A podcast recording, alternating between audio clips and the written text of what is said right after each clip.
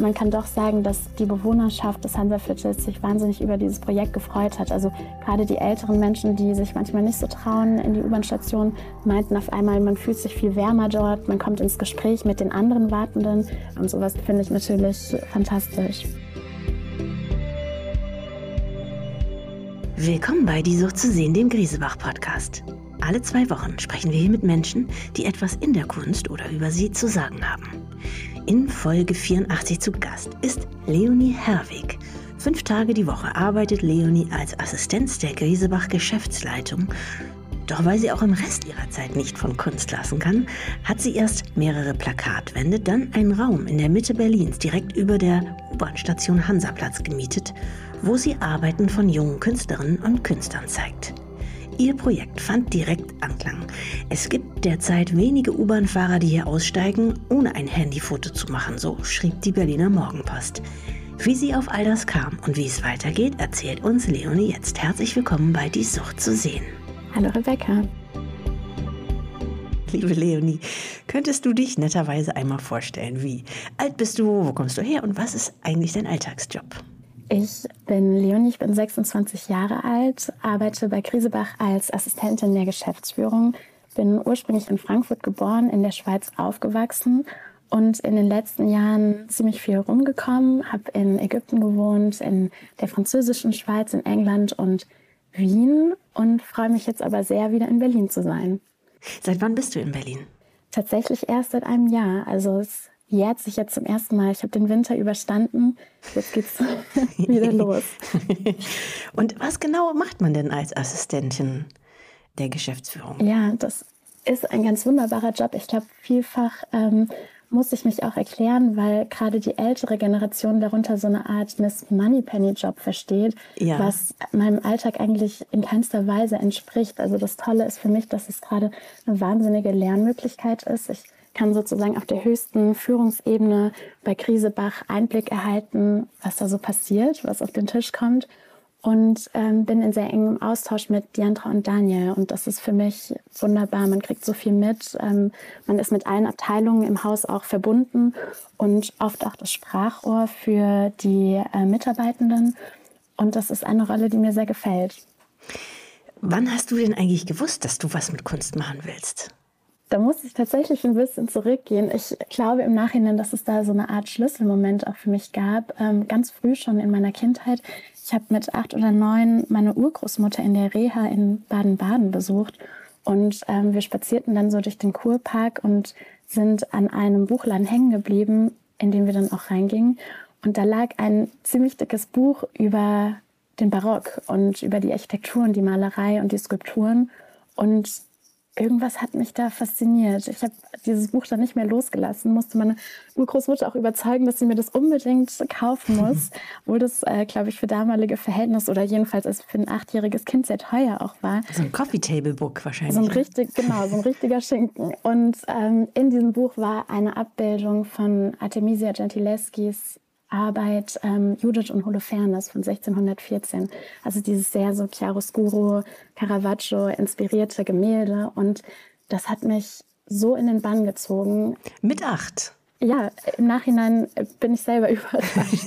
ich finde es auch nicht unbedingt schön, aber es hat irgendwas daran hat mich wahnsinnig fasziniert. Und zum einen dann die Leidenschaft für die Kunst in mir erweckt und aber auch eine ebenso große Leidenschaft für unbändige und unabhängige Frauen. Mhm. Beides begleitet mich bis heute. Und war das deine erste Begegnung mit Kunst oder hast du noch eine frühere? Ich glaube, wenn ich mich zurückerinnere, muss das die erste gewesen sein. Ich war auf dem Theater als Kind und auch in Museen, aber bei uns zu Hause, meine Mutter ist Architektin, mein Vater Arzt, hat die Kunst jetzt keine besonders große Rolle gespielt, würde ich sagen. ja. ja. Was kann denn Kunst in deinen Augen, was andere Disziplinen nicht können?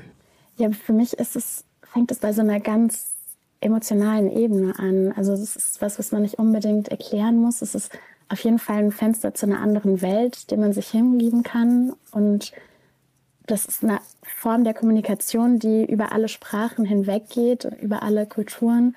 das finde ich wahnsinnig faszinierend und, und wunderschön. Hm. Ich merke gerade, wir haben, ähm, du hast nicht zu Ende erzählt, wie du zur Kunst gekommen bist. Stimmt. Da müssen wir nochmal zurückgehen. Da müssen wir nochmal zurück. Ich habe schlussendlich wahrscheinlich ähm, mir selber gar nicht unbedingt äh, klar, warum ich das gemacht habe. Ich habe gar nicht Kunstgeschichte studiert. Also ich komme eigentlich von den internationalen Beziehungen und dem internationalen Recht. Das war damals, glaube ich, für mich irgendwie wichtig, da so was Handfestes zu studieren. Ich wollte unbedingt Französisch lernen. In der Schweiz, kleines Land, acht Millionen Einwohner und irgendwie zwei Drittel versteht das andere Drittel nicht. Das fand ich immer sehr äh, konfus und deshalb dachte ich, es ist schön, wenn man diese Sprache erlernt und bin dann nach Genf gegangen, um dort dieses Studium zu beginnen. Aber die Kunst hat mich nicht losgelassen. Also ich habe während des Studiums zeitgleich in der Galerie gearbeitet. Ich hatte vor dem Studium schon erste Praktikaerfahrungen in Wien am Museum für moderne Kunst und in der wunderbaren Galerie Rosemarie Schwarzwälder, einer dieser Grand Dames der Kunstwelt. Und so war die Kunst immer da. Also bei Goethe heißt es ja auch zwei Herzen in einer Brust. Ich glaube, das trifft bei mir auf jeden Fall zu und ich schätze es auch sehr, dass ich diesen etwas anderen Hintergrund habe. Er kommt mir auf jeden Fall im Alltag immer mal wieder zugute. Ja. Jetzt hast du, bist du mit Barock eingestiegen mit acht Jahren. Wie ist es heute? Welche Art von Kunst begeistert dich besonders? Tatsächlich, als junge Frau interessiere ich mich sehr für junge zeitgenössische Kunst, vor allem von Frauen. Da wären so Namen wie zum Beispiel Gina Fischli, eine Freundin von mir, die wahnsinnig tolle Kunst macht, sehr lustige Kunst auch und andere ähm, Mitstreiterinnen sozusagen. Das ist aber gar nicht unbedingt nur das. Also man versucht natürlich immer viel zu sehen. Man muss auch viel sehen in dieser Welt, um Sachen einzuordnen. Und ich bin ja auch noch am Anfang, würde ich sagen. Das heißt, man muss auch noch sehr viel erlernen und dadurch ja, baut man sich diesen Wissensschatz auf. Aber die Tendenz ist auf jeden Fall, dass ich äh, mich auf junge und zeitgenössische Kunst freue und dafür Begeisterung. Ja. Da kommen wir nämlich auch schon gleich zum Anlass ähm, unseres Gesprächs. Du hast vor wenigen Wochen eine neue Ausstellungsstätte in Berlin eröffnet. Also sozusagen ja. neben deinem, ich glaube ja sogar Fünf-Tages-Job bei Griesebach. Richtig. Zunächst einmal, wo, wo befindet die sich? Das ist ein ganz toller Ort in Berlin, den vielleicht aber nicht alle unbedingt kennen. Wir befinden uns im Hansa-Viertel. Also mitten in der Stadt. Äh, mitten in der Stadt, Zentrum, genau. Ja. Im mhm. Zentrum zwischen Spreebogen und Tiergarten. Das ist tatsächlich auch das Viertel, in dem ich selber wohne. Mhm. Ähm, so ist es bei mir ganz oft, dass die Architektur eigentlich zuerst kommt und dann die Kunst. Und diesen Ort habe ich kennengelernt, weil ich einen verrückten Großonkel habe, Klaus. Klaus ist mit 80 nach Berlin gezogen, weil er noch was erleben wollte. Mittlerweile. Wo war er vorher? Und er war vorher in Bremen. Ah ja, das ist Klaus.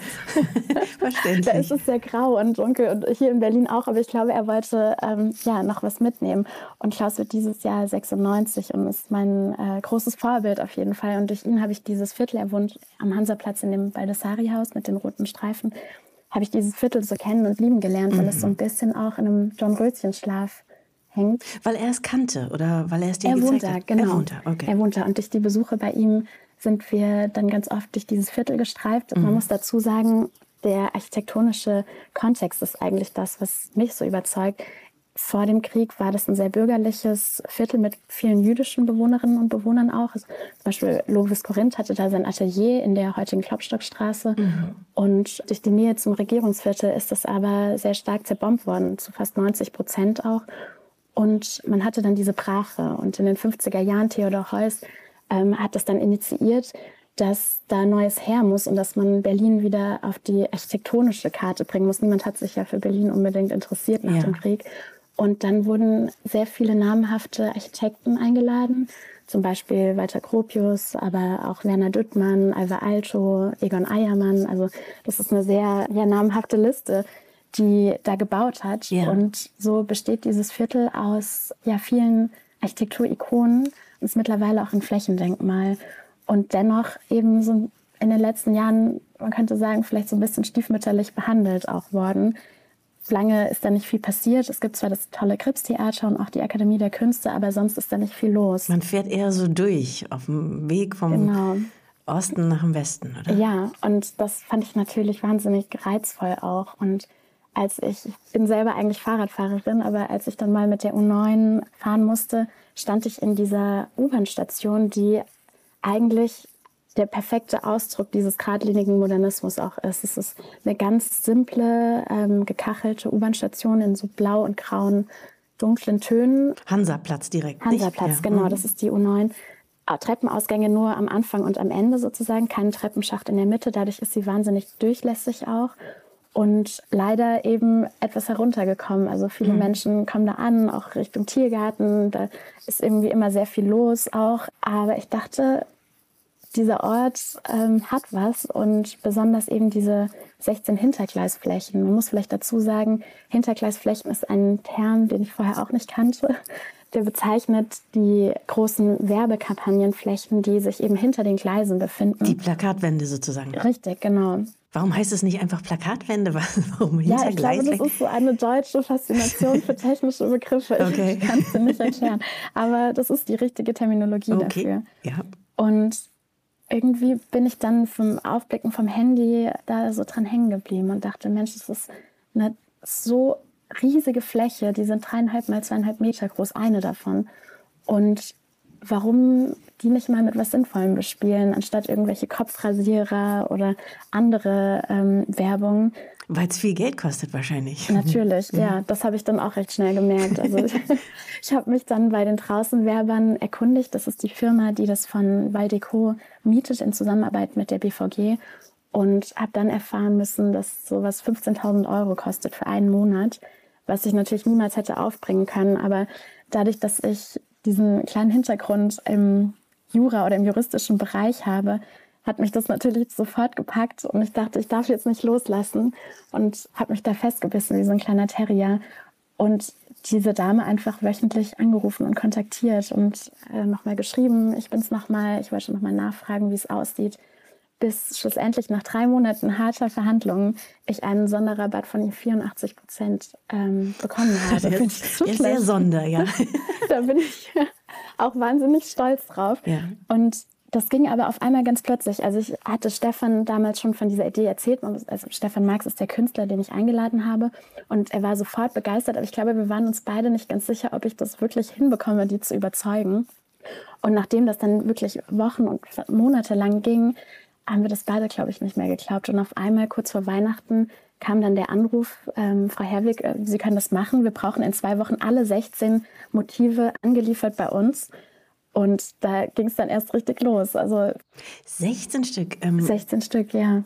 Wow, also du konntest 16 Plakatwände bespielen. Genau, und wir hatten aber zu dem Zeitpunkt keine Motive. Also wir wussten, was wir da ungefähr machen wollen. Und Stefan arbeitet ja viel mit Gesprächsfetzen und ja, kleinen Sätzen, die man so überhört, also so sehr alltägliche, mundäne Situationen. Aber die mussten dann erstmal für diesen Raum auch geschaffen werden und vor allem übersetzt werden, weil mir war ganz wichtig, dass wir unterschiedliche Sprachen auch mitdenken. Also die demografische Verteilung in Berlin muss natürlich gerade an so einem Ort im öffentlichen Raum mit eingeplant werden. Und ähm, so haben wir auch Plakate in Vietnamesisch, weil es einen wunderbaren vietnamesischen Blumenladen gibt, oben am Hansaplatz in der Einkaufspassage, aber auch auf Japanisch, auf Ukrainisch, mit Hilfe von Jegor äh, hier bei Krisebach aus der Logistik übersetzt. Und ähm, Französisch, äh, Arabisch natürlich wichtig in Berlin. Und das musste dann alles ganz schnell gehen, kurz vor Weihnachten. Aber es hat geklappt. Wie waren die Reaktionen? Ganz äh, positiv, was mich natürlich sehr gefreut hat. Natürlich gibt es immer die einen oder anderen, die sagen, was ist das jetzt für ein Gekritzel hier? Aber man kann doch sagen, dass auch die Bewohnerschaft des Hansaviertels sich wahnsinnig über dieses Projekt gefreut hat. Also gerade die älteren Menschen, die sich manchmal nicht so trauen, in die U-Bahn-Station zu gehen, meinten auf einmal, man fühlt sich viel wärmer dort, man kommt ins Gespräch mit den anderen Wartenden und fragt sich, welche Sprache ist das vielleicht oder was heißt das da auf diesem Plakat? Und das ist natürlich ein tolles Feedback. Also wir hatten auch einen Vater, der mir erzählt hat, er läuft jetzt jeden Tag mit seinem Kind auf dem Weg zum Kindergarten dadurch, weil sie das einfach so schön finden. Oder eine Ärztin, die dann schrieb, sie äh, schafft es sonst nie ins Museum ähm, aufgrund ihrer Arbeitszeiten, aber auf dem Weg zur Nachtschicht kommt sie mit der U9 da eben dran vorbei und er freut sich jedes Mal und sowas. Ja, finde ich natürlich fantastisch. Ist den Leuten gleich klar, dass es ein Kunstprojekt ist? Ich glaube schon. Ich hatte am Anfang auch ein bisschen die Befürchtung, dass äh, vielleicht sowas recht schnell auch mit Graffiti getaggt wird oder übersprüht wird. Aber da scheint es doch so eine Art Respekt auch zu geben in der Szene, dass man merkt, oh, das ist Kunst, da hat sich jemand Gedanken gemacht, das lassen wir in Ruhe, weil sonst gerade bei den Werbeplakaten sieht man ja ganz oft dann ähm, ja irgendwelche Kritzeleien da drauf. Und das war aber nicht der Fall. Also da freue ich mich auch drüber. Jetzt ähm, hast du das Projekt aber noch erweitert und einen Raum angemietet. Richtig, das ist eigentlich der Ursprung. Also dieses Projekt in der U-Bahn-Station kam uns dann etwas äh, voraus durch diese unerwartete Rückmeldung und das grüne Licht. Eigentlich ist mein Projekt Crotcho und Crotcho ist ein Raum für Kunst und Kultur in der Einkaufspassage des Hansaviertels. Da herrscht sehr viel Leerstand, ähm, was ich natürlich schade finde, als Bewohnerin, aber auch als Bewunderin der Architektur. Und da dachte ich mir, das muss sich ändern und bin dann in den Bürgerverein eingetreten, weil ich gedacht habe, dass man so wahrscheinlich am besten erfährt, wer solche Ladenflächen vermietet. Und das war tatsächlich dann sofort der Fall. Also beim ersten Treffen im Biergarten, in der Tiergartenquelle, hieß es dann, was passiert mit diesem Ladengeschäft. Der Weinhandel ist nach gegenüber gezogen, hat sich erweitert und das steht leer. Soll da ein Nagelstudio rein? Soll da jemand rein, der kubistische Cocktail-Workshops anbietet? Und da habe ich natürlich sofort meine Hand hochgestreckt und gesagt, nein, wir brauchen hier was ähm, mit Kunst. Und das ist zum Glück auf ähm, offene Ohren gestoßen. Okay. Ach, das muss der Bürgerverein durchwinken, ja? Da kann man nicht Genau, ja. Das ist ein Ladengeschäft, was Sie eigentlich anmieten. Und ähm, ich bin sozusagen deren Untermieterin. Ah, verstehe. Okay. Das ist ja schon aber ungewöhnlich. Jemand, der so eigentlich eingespannt ist äh, wie du. Wann machst du das? Wann gehst du zu diesen Veranstaltungen, äh, wo du dann die Hand hebst oder schreibst irgendwelchen, irgendwelche Werbever Werbeflächenvermieter an? Wie, wie ist das? Ja, ich glaube, wenn man für was begeistert ist oder eine Leidenschaft verspürt, dann denkt man nicht mehr in neun bis sechs Uhr mhm. Arbeitszeiten, mhm. sondern das funktioniert dann einfach vor der Arbeit, nach der Arbeit, in der Mittagspause mal, aber natürlich auch viel am Wochenende. Und ich nehme das auch gar nicht unbedingt als Arbeit wahr. Also für mich ist das vielleicht eine Form auch von Dienst oder Angebot, was man der Bewohnerschaft oder den Menschen um mich herum anbietet oder darlegt. Und das ist für mich ja so ein höherer Ruf irgendwie. Also das passiert ganz automatisch. Ich bin die ganze Zeit am Verbinden oder treffe die Person, um das zu machen. Und ähm, das fühlt sich sehr natürlich an. Ja, obwohl du ja da nochmal eine andere Funktion hast, nämlich als Kuratorin.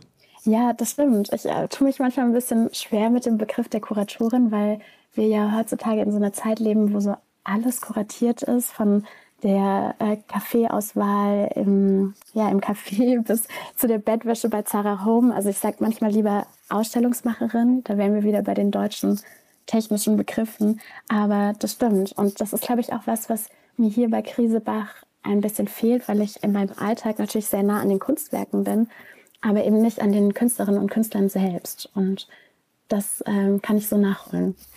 Bevor wir auf äh, deine Ausstellung in diesem Raum kommen, deine derzeitige, welche Art von Besucher, Besucherin findet euch?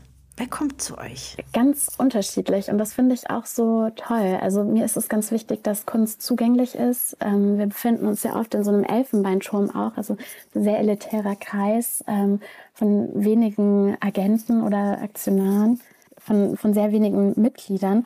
Und durch dieses große Schaufenster, was der Raum auch hat, können ganz viele Menschen auch einfach nur mal stehen bleiben und reinschauen und sie sehen eigentlich schon alles. Also man muss sich nicht über die berühmte Schwellenangst da trauen, um, um reinzukommen.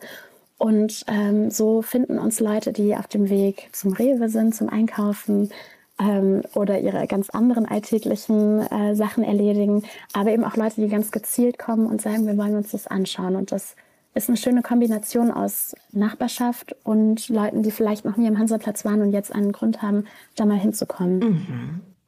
Ihr habt äh, auch schon gute Presse bekommen. Einen großen Artikel in der Berliner Morgenpost habe ich gesehen. Das hilft wahrscheinlich auch.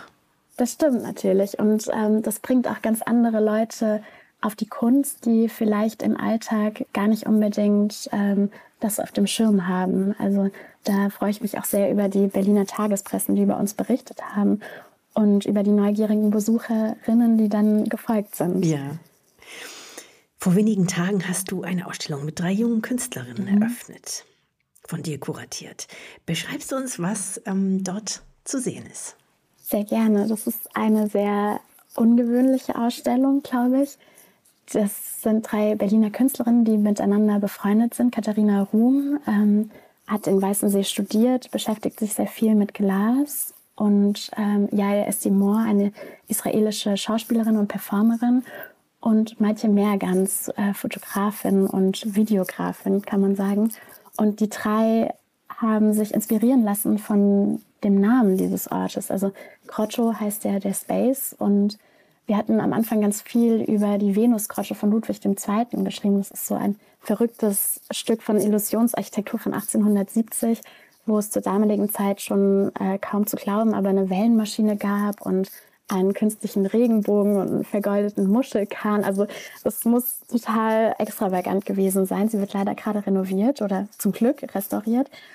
Und die drei haben diesen Ort als Ausgangspunkt genommen für ihr Projekt. Das ist ein filmisches Projekt, wo sie im Grunde genommen Ludwig II., also diesen sehr bizarren Genius äh, von Ludwig II. aufgegriffen haben als moderne Interpretation. Also es gibt einen äh, jüdischen Nachkommen einer sehr reichen Familie, der jetzt in Berlin wohnt und der begeisterter Ludwig II. Fan ist. Und den begleitet man durch seinen Alltag. Und man sieht aber auch Teile, die im Film vorkommen, also Objekte, sind dann im Raum verteilt. Das sind unter anderem verspiegelte Windschutzscheiben von alten Mercedesen, die Katharina auf eBay Kleinanzeigen aufkauft und dann verspiegeln lässt.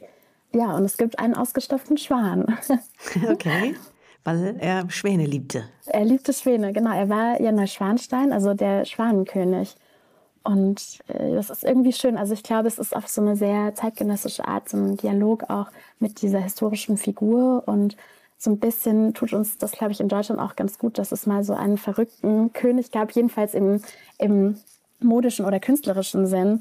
Und ich freue mich über diese Auseinandersetzung damit. Was planst du denn in absehbarer Zukunft mit dem Raum? Wirst du ihn behalten? Ja, äh, ich habe einen Vertrag unterschrieben für ein Jahr. Das heißt, ähm, da wird noch einiges kommen.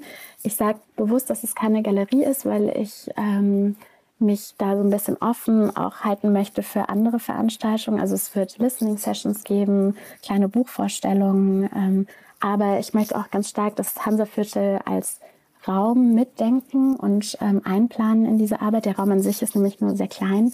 Also wir haben auch eine Vortragsserie in der Hansa-Bücherei zum Beispiel, die regelmäßig stattfindet. Und ja, ich bin selber ganz gespannt. es gibt noch viele Räume, die man da erschließen kann. Okay. Du hast vorhin erzählt, du bist am Genfersee aufgewachsen, aber schon ziemlich viel in der Welt rumgekommen. Was macht denn Berlin als Kunststandort so besonders? Berlin ist wahnsinnig toll. Es ist leider nicht mehr so günstig, wie es mal war. Ich mhm. glaube, ähm, das verändert die Kunstszene gerade auch stark. Aber Berlin ist weiterhin sehr international. Also ich habe auch Freundeskreise, mit denen ich nur Französisch spreche oder nur Englisch spreche, die sozusagen gar nicht an diesem Berliner Alltagsleben vielleicht dran sind, wie, wie man das hier so in Charlottenburg kennt. Und das finde ich sehr spannend. Also, und vor allem ist es ein Ort, der weiterhin eine Destination ist für viele, um vielleicht auch von anderen Ländern oder aus anderen Ländern hinzukommen. Also einige meiner ägyptischen Freunde aus Kairo sind beispielsweise jetzt seit neuestem in Berlin und das ist schön, dass es so eine Perspektive auch ist und eine Zukunft für viele. Ja, Liebe Leonie, dann kommen wir jetzt schon zu den letzten beiden Fragen ähm, in diesem Podcast, die du natürlich ja, als Griesebach-Kollegin kennst ähm, und jetzt beantworten mögest. Die erste lautet, welches auf der Welt ist dein Lieblingsmuseum und warum? Es gibt ein Museum, in das ich ähm, in Gedanken immer wieder zurückkehre und das ist das äh, Museum The Cloisters in New York. Das ist die mittelalterliche Sammlung des Mets in Nord-Manhattan. Also man muss da ziemlich weit rausfahren. Es ist ungefähr auf der Höhe der Bronx und ein total verrückter Ort, weil es ein Kloster ist, was aus Teilen italienisch und aus Teilen französisch, glaube ich, dahin geschifft wurde und neu äh, aufgebaut wurde. Okay. Mit Kreuzgang und wunderschönem kleinen Garten. Und dort befindet sich eben die mittelalterliche Sammlung und unter anderem ein Raum mit den Einhorngobelinen, die ich ähm, ja bezaubernd finde. Okay. Und das ist ein total verrückter Ort inmitten von New York und irgendwie sehr besonders. Dadurch. Ja, klingt so. Wenn ich dir jetzt zum Schluss unseres Gesprächs noch schnell ein Kunstwerk deiner Wahl schenken würde, ja. für welches würdest du dich entscheiden? Du kannst jedes aussuchen, das du gerne hättest. Da habe ich natürlich direkt eine ganze Wunschliste. Nein.